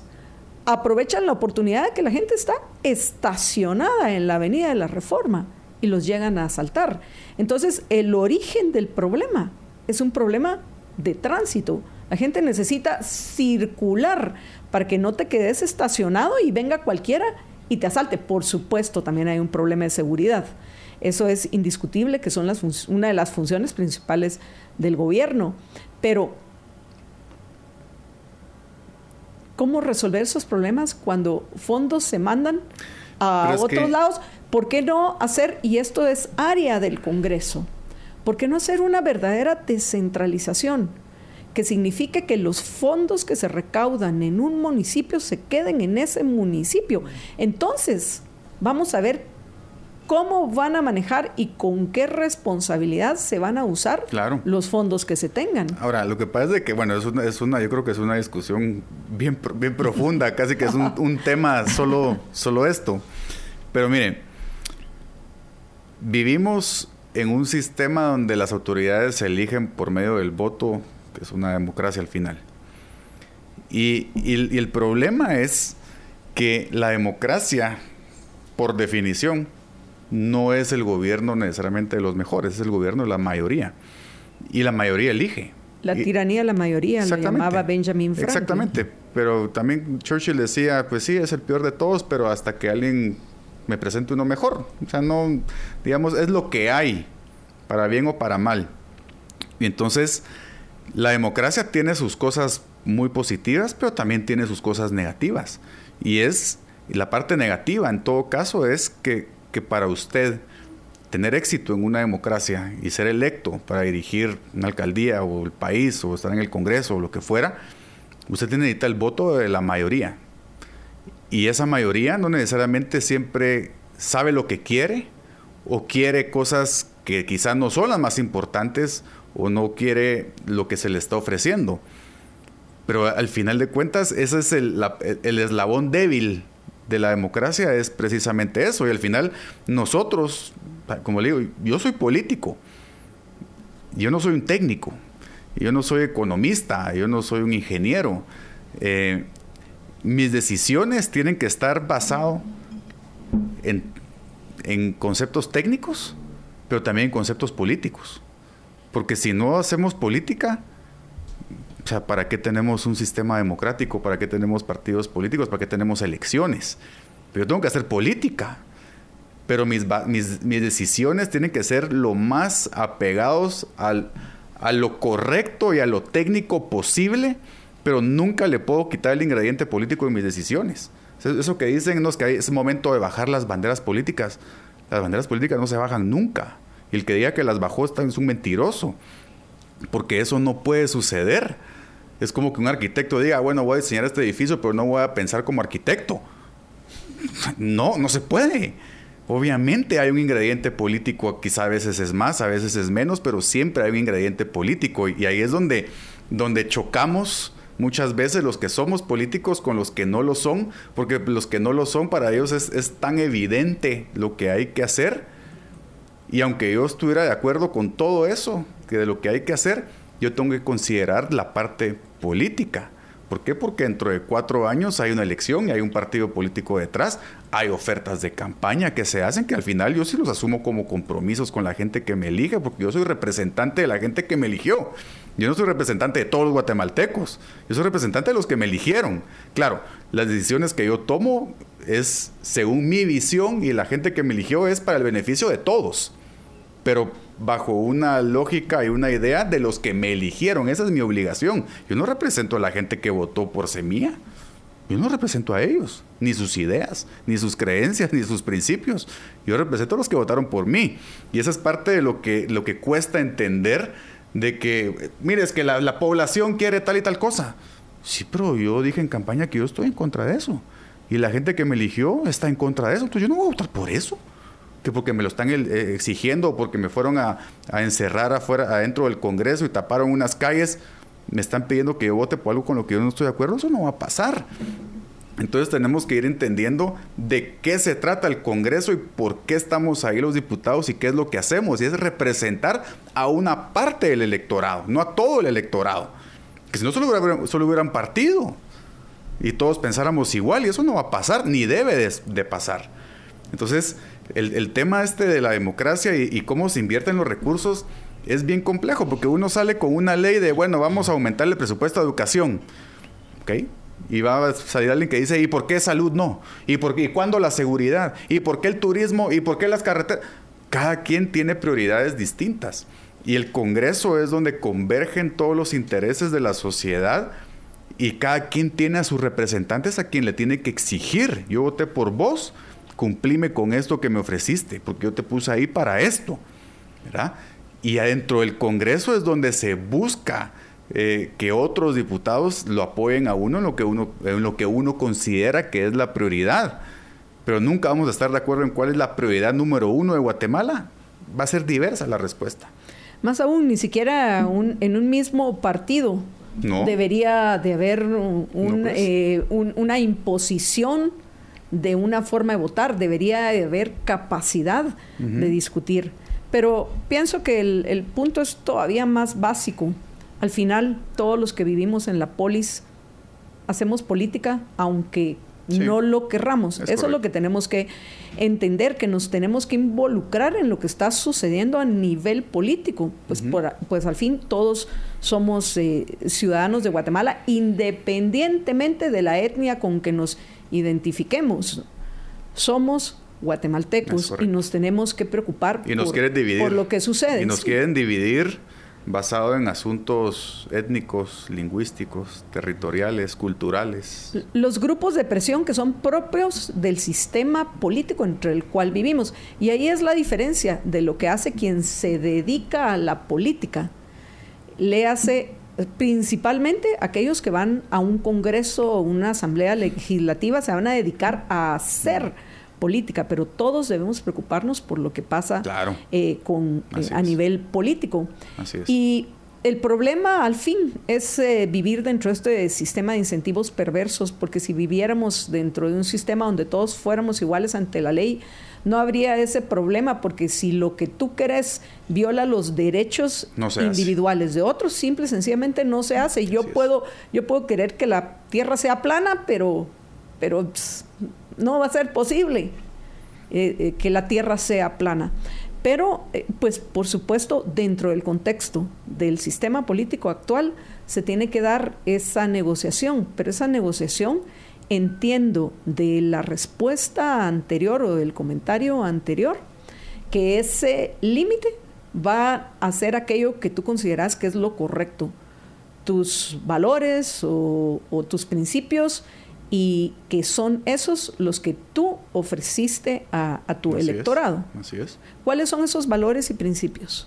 Bueno, nosotros obviamente creemos en la propiedad privada, nosotros, en el mercado, eh, como partido. Yo estoy hablando como partido. Entonces, como partido y como, Álvaro Arzú Escobar. Como partido político, nosotros creemos en una un mercado libre, obviamente en la propiedad privada, creemos en la familia, creemos en la vida, la libertad, y eso, que son conceptos que abarcan casi todo, honestamente. Eh, creemos que el Estado no debe estar ahí para estorbar a nadie, ni al contrario, tiene que estar ahí para proteger los derechos de todos. Y pues que me parece curioso, ahorita que están hablando, está de moda la ley de competencia, ¿verdad? Entonces, Anticompetencia la llamamos nosotros acá en Libertópolis. Sí, entonces digamos que estoy diciendo es que Guatemala y Cuba son los únicos dos países en el mundo que no tienen una ley de competencia, como que si el título las hiciera todas iguales, ¿verdad? Porque todo el mundo juzga las leyes por el título y no por su contenido. Entonces uno dice, bueno, tiempo, ¿quieren una ley de competencia? ¿Cuál? Porque en el Congreso hay tres. Ah, no, ahora quieren hacer otra. Y por eso esas tres son distintas una de la otra. Entonces, ¿cuál quieren? Ahora, que, no, ahora quieren hacer una comisión para discutir una nueva ley de competencia. Por supuesto, con una visión de, de semilla que viene de una lógica de imposición del Estado hacia lo privado, ¿verdad? Y de limitar derechos. Más intervencionista que las anteriores, porque las tres anteriores son una porquería. Una porquería. Pero yo, le decía medio en broma, medio en no, tan broma. Les decía ayer que hablamos en la reunión del partido, decía, para mí la ley de competencia debe tener solo dos artículos Artículo 1. Ninguna institución o organismo del Estado tiene la facultad de generar ningún privilegio para ninguna persona o persona, persona jurídica en Guatemala. Punto. Artículo 2. Cualquier privilegio existente creado por la ley o por acuerdos gubernativos en Guatemala quedan derogados. Artículo 3. Entra en vigencia. ¿Se acabó? ¿Quieren competencia? Bueno, porque hay privilegios, quitémoslos y prohibamos que se hagan privilegios. Pero es que eso es lo que buscan. Lo que buscan es decir, queremos una superintendencia de competencia que decida. Y nosotros ah, no, vamos a decir. Ah, no, aquí hay monopolios. Ok, deshagamos los monopolios. Cual sea el concepto que tengan ellos de monopolio, porque estoy seguro que nosotros tenemos un concepto distinto de lo que es y lo que no es un monopolio. Pero al final, no, prácticas monopólicas. Entonces ahí empieza lo subjetivo que es una práctica monopólica, a no que tiene un pedazo del mercado muy grande. Ok, ¿cuánto es muy grande? 90%, 89%, 88, 87, 51. ¿Quién, ¿Quién decide eso? A un superintendente. Que resulta que los, los requisitos para ser superintendente de competencia, según esa ley, creo que habían como cinco personas en todo el país que calificaban para hacerlo. Entonces lo tienen hecho. Entonces, realmente lo que buscan desde la competencia es que el Estado interfiera en los asuntos del libre mercado de las empresas y en sus decisiones libres que pueden tomar. Pero no es para generar competencia, es, es una ley para controlar lo que las empresas pueden o no pueden hacer. Y se imaginan lo peligroso que es tener un superintendente de competencia que le diga a una empresa, mire, usted no puede comprar esa empresa. Usted ya creció demasiado le vamos a dividir su, empresa, se la vamos a partir en tres. O mire, usted está cobrando muy alto, eh, tiene que bajar su precio. Eso es peligrosísimo, eso, eso va en contra de todo lo que ustedes y yo creemos. ¿verdad? Entonces yo, yo creo que esa discusión va a ser muy interesante y peligrosa y hay que estar al tanto de lo que va a suceder ahí. Solo quiero advertir que es la primera vez en nuestra vida que nosotros conversamos con el diputado Álvaro Arzú, porque van a decir esto, se pusieron de acuerdo, aunque hay una diferencia en nuestra propuesta de ley de competencia, porque con la, la de nosotros era un solo párrafo, párrafo. se eliminan todos los privilegios y prebendas a cualquier grupo y o persona, porque hay algo que no se hay que prohibir que se creen nuevos. Y eh, por eso le digo que el tercero es el artículo de la vigencia, entonces y, y una cosa muy interesante, se ven de eliminar los privilegios en todas las áreas. Claro. No únicamente en la economía, hay que eliminar los privilegios en todos lados. Y eso es lo que nosotros comentábamos. Si estamos en contra de la corrupción, si estamos en contra del uso del poder para beneficiar a unos a costa del resto, lo que debemos de promover es la eliminación de todos esos privilegios y esas prebendas, la tenga quien la tenga. Exactamente. Pero, eh, ay, pero iba yo... Que muchas veces las tienen las empresas públicas, ¿verdad? Sí. Porque al final los monopolios son creados por ley. No, y eso, y eso me lleva a un par de leyes más que, me parece importante que, se discutan, pero creo que hoy no nos va a dar tiempo, así que es probable que en la próxima entrevista ya le entremos a cada una de, estas de estas normas. Yo le traje dos para discutir. Tú nos, pero ya no nos va a dar tiempo. Pero se las voy a leer los nombres porque sería interesante que las, porque no estamos hablando, no estamos hablando de las mismas o no. Vamos a ver, ¿cuáles eran las que querías discutir? Bueno, discutir, sino dejarles a ustedes la, tarea que las lean para que vean lo peligroso. Esa es la de la biodiversidad. Sí, ah, iniciativa que, dispone a ley de biodiversidad y conocimientos ancestrales. Esa ya la tenemos en nuestra esa Esa es peligrosísima. Y esta otra, esta es igualmente peligrosa. Esta la metieron el año pasado. La firmaron varios, todos son de izquierda obviamente, pero la, firmaron varios diputados de, de Semilla, incluyendo el presidente de la República en ese momento era presidente electo y diputado al mismo tiempo, que no sé cómo funciona eso, pero él afirmó también, y se llama Ley de Prevención y Atención Integral de Personas en Condición de Desplazamiento Forzado Interno. Ah, esa es la de las invasiones. Esa es una apología del delito que lo que busca es legalizar las invasiones de la propiedad privada en todo el país y todavía darle resarcimiento a los invasores. Pues me parece que vamos a, discutir esas dos legislaciones, esas dos iniciativas que están en proceso de, discusión y de ser dictaminadas. Pero antes, pues en el caso de la ley anticompetencia, eh, porque eso es lo que tenemos en el Congreso, leyes de anticompetencia. Al final, mm. Si queremos que haya competencia, hay que dejar a los usuarios y los consumidores que decidan por quién, eh, a quién le van a comprar el servicio o el producto. Una vez no hayan privilegios para nadie. Eso sí, pienso que ahí estamos en sintonía. En una, en una propuesta, y estamos contra el tiempo, pero sí la quiero abordar porque ahí vamos a tener una visión diferente, es en el tema de la previsión mm. social en nuestra Guatemala. Porque, de las clases pasivas. La de las clases pasivas, porque al final mm. seguir parchando y seguir cargando a otros con ese aumento que ustedes están pidiendo al, al, que yo entiendo, yo entiendo a la gente que trabajó y que dice, ¿y ahora cómo es posible? Yo voy a seguir trabajando porque con esto no, vivo. Yo lo entiendo, pero lo, no se está atacando el origen del problema, que es esa misma reforma de raíz que se le debe hacer a todo el sistema de, previsión en, nuestra Guatemala y que tal vez este es el momento de sacar a relucir esta discusión, porque no podemos seguir como vamos, porque en algún momento va a, esto va a tronar, porque ahorita los que están trabajando van a tener que trabajar más para para mantener a los que ya se han jubilado. Y hay ciertas cosas que pienso que hay que cambiar. A los 50 años, la gente todavía está en pleno uso de sus facultades mentales y su capacidad productiva. ¿Cómo es posible que, la jubilación se dé a los 50 años? Y segundo, también el, que, el, que el gobierno, de nuevo, el, el IX hay que reformarlo, porque ¿cómo es posible, además de eso, que los de la iniciativa privada, los empresarios y los que trabajan dentro de la iniciativa privada no solo están manteniendo todo el sistema, se están, están no solo aportando para, para ellos o para nosotros, sino que estamos aportando para, para mantener a los burócratas estatales. Lo que le corresponde. Entonces, ese es el origen del problema. Pues mire, yo lo, yo lo, entiendo bien. Mire, la, esta ley de reforma a la ley de clases pasivas eh, es una ley que viene desde ya varios años en, el Congreso y yo creo que tenemos que partir de, la idea, que creo que por lo que usted dijo, creo que está de acuerdo, es que lo que están recibiendo hoy las clases pasivas, los jubilados, realmente es, es un, no les alcanza para vivir. Esa, es la, pura realidad. Claro, el problema es que alguien lo tiene que pagar, eso, eso lo tengo claro también. Cuando se propuso esa iniciativa, eh, era buscarle una solución a ese problema que tienen cientos de miles de jubilados que hoy efectivamente quizá tienen 60, 70, hasta 80 años y tienen que seguir viendo en qué trabajan porque no les alcanza lo que reciben. Hay que solucionar eso. Se presentó esa iniciativa que como le digo no es mía, viene desde hace cinco años más o menos, como una posible solución.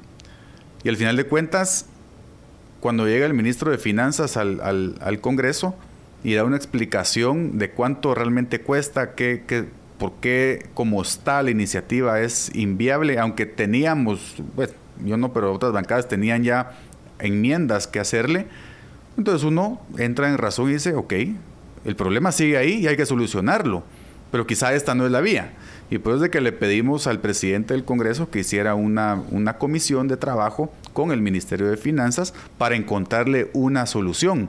El problema es que la respuesta de, de, muchos de los miembros de la Junta Directiva, no el presidente, pero de muchos de los miembros de la Junta Directiva fue, no hay solución, hablemos de otra cosa, pasemos a otro tema, no queremos hablar de esto. Y muchos de ellos, que eran diputados que hace cuatro, tres y dos y un año, estaban pidiendo que se aprobara esa ley de urgencia nacional. Y ahora que están en el gobierno dicen no, eh, no, siempre no. Entonces eh, el cambio de postura es un poco extraño. Pero en todo caso, yo creo que el, punto es, primero que se puede reconocer, ok, esa ley necesita cambios, sí. Tal vez necesitamos una nueva ley, quizá. Quizá tenemos que buscar una solución mucho más de fondo que solo cambiar el monto que reciben. Es, todo, es, es todo es factible pero hay que discutirlo, digamos, no, es un tema que podemos decir, ah, bueno, como esta ley no siempre pues no, no, no se podía aprobar, entonces pasemos al siguiente tema y dejemos tirado este. Eso es lo que yo creo que no, no debe de suceder, porque es un tema que es importante para muchísima gente y, y, es justo, digamos, es justo que se, que se aborde y se discuta una posible solución. ¿Cuál va a ser la solución? En este momento yo no lo, no lo sé y por eso es de que estamos pidiendo que se haga esa mesa de trabajo, que nos digan y que de ahí salga una posible solución. Puede ser que la solución sea completamente distinto a lo que se está proponiendo, no lo sé. Pero al final de cuentas, como usted dice, el Parlamento es para hablar. Y bueno, no, encontramos la solución en esta ley, ok, busquemos la solución por otro lado. Ese es un poco el, objeto, pero yo concuerdo con usted y, y, uno entiende, pues. O sea, si uno le dice, mira, eso no es viable, ok, no es viable. O sea, uno no es experto en todo, al final de cuentas, y tiene que escuchar a la gente que sabe más que uno en ciertas cosas. Pero eso no quiere decir que lo dejemos tirado y no continuemos en la búsqueda de una solución. Tenemos eh, que terminar, pero em, vamos a continuar, Álvaro, entrándole ya a las, a, las a, estas iniciativas y a otras que están en el Congreso, porque necesitamos de parte de un diputado necesitamos que nos, que nos comenten y nos digan qué es lo que está pasando y podamos conocer las iniciativas. ¿Por qué? Porque circulan los rumores, pero cuando uno va a buscar las iniciativas, no están en la página del, del, del, Congreso, aunque deberían de estar todas, y la realidad es que muchas sí se encuentran en la página, pero es importante discutirlo y conocer qué está pasando desde, desde adentro. Pero, le pasó algo, le pasó algo porque se me había olvidado mencionar esto y es importante con la ley de competencia. No sé si ustedes vieron, pero igual se los puedo mandar con mucho gusto, que estuvo circulando ahí un documento de USAID, no sé si lo vieron. En donde están, no recuerdo, no. Donde están buscando, y son los términos de referencia para contratar, creo que dos consultores para el, para el Ministerio de Economía para hacer la ley de competencia. Entonces yo digo, bueno, entonces quieren hacer una mesa en el Congreso, una comisión en el Congreso para hacerla, pero USAID ya está contratando a gente para hacerla a ellos. Entonces, si ya la tienen hecha, me imagino que solo es para taparle el ojo al macho y decir que esto salió de los consultores guatemaltecos, la tener ya hecha. Hay que ponerle atención, porque ¿qué es lo que nos van a presentar para que discutamos? Porque no se va a ir a hacer de cero. Ellos van a tener un documento mártir que van a decir, bueno, eh, aquí está este documento para iniciar la discusión. Y ese es el que ya tienen hecho o, trabajarán ahorita en estos días, pero hay que ponerle atención de dónde viene, porque a mí me parece absolutamente eh, vergonzoso, casi, y peligroso, que de otro país, sea cual sea, nos vengan a decir cómo se tienen que relacionar las empresas en nuestro país, cómo tiene que funcionar el mercado económico eh, en nuestro país eso que, ellos decían en el de ellos, ¿Y, cómo pero no en el nuestro. ¿Y cómo debe decidir el consumidor? ¿Qué quiere consumir y a quién se lo quiere comprar? Eso es. un respeto a, la, un derecho individual, que es el de elegir qué vas a hacer con tu vida y qué vas a hacer con tu propiedad. Pero, y sobre todo cuando es tan sencillo, si fuera real, que lo que quieren es que haya competencia en Guatemala, Eliminemos privilegios. se eliminan los privilegios y, se, acabó. Una, una clara muestra de que no es promover la competencia lo que quieren. Es el, precisamente eso.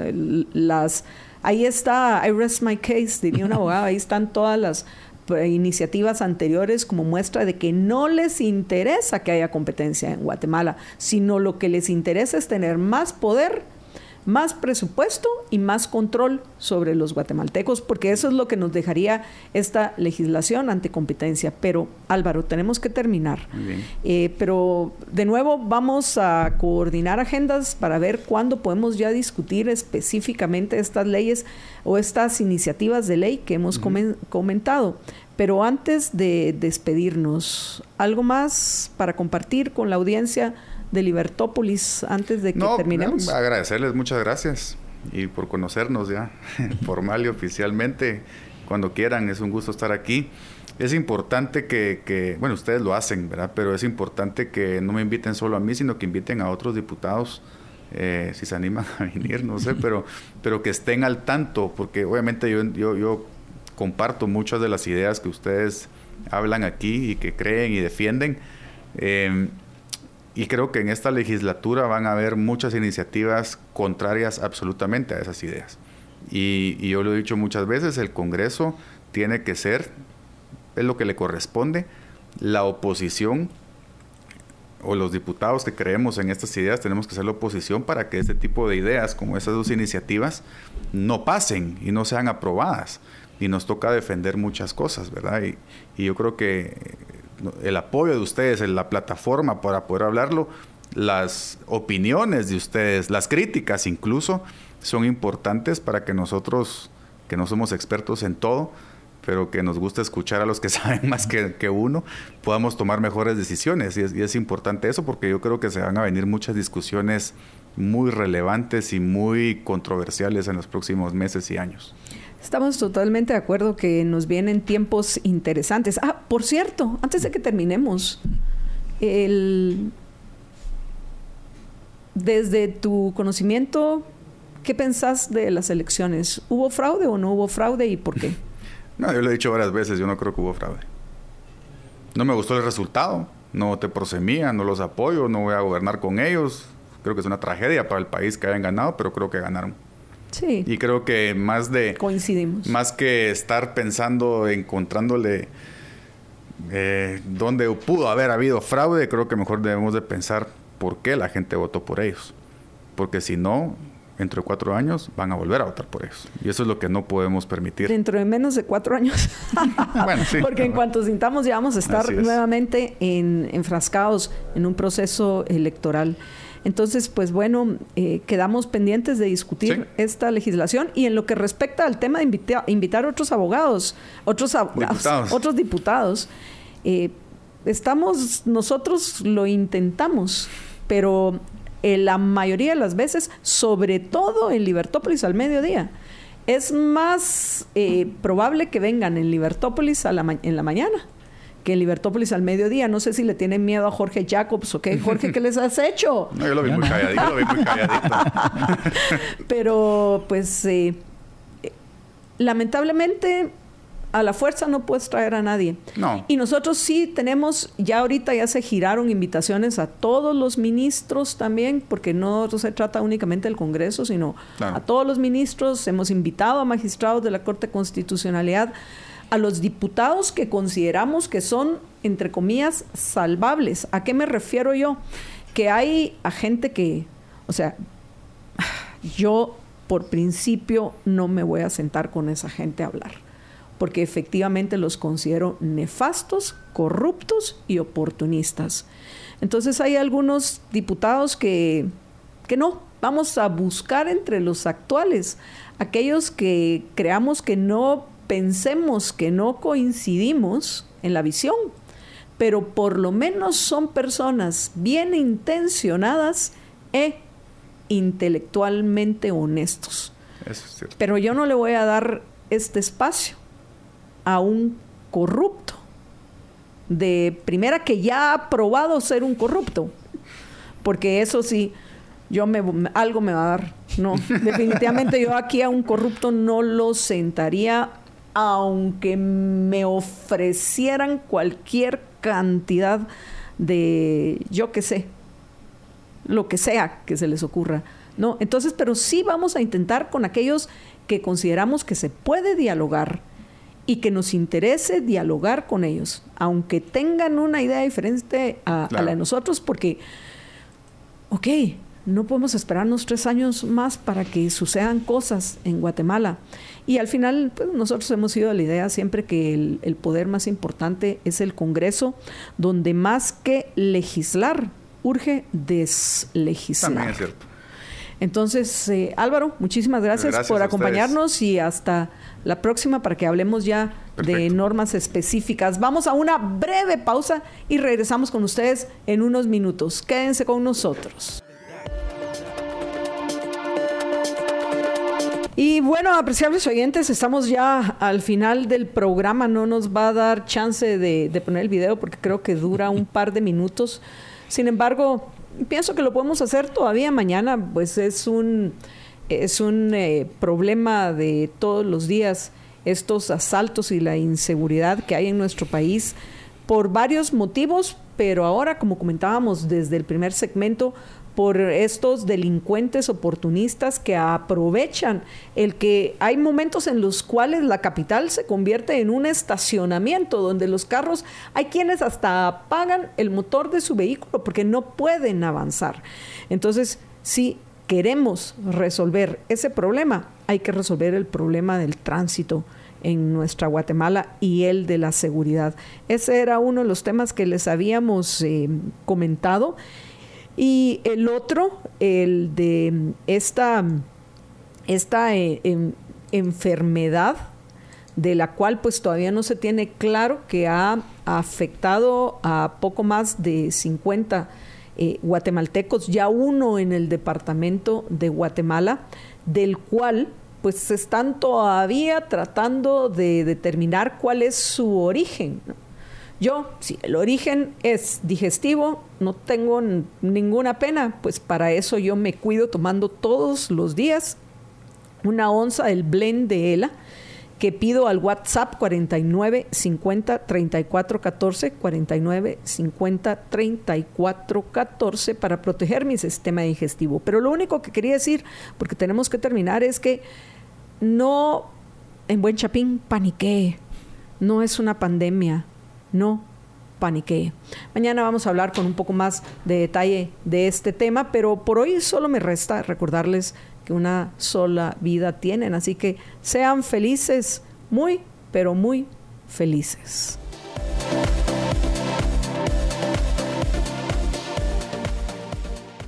Libercast presentó una producción de Libertópolis. Recuerda suscribirte y dejarnos 5 estrellas para que continuemos trabajando en producir más podcasts de tu interés. Libertópolis.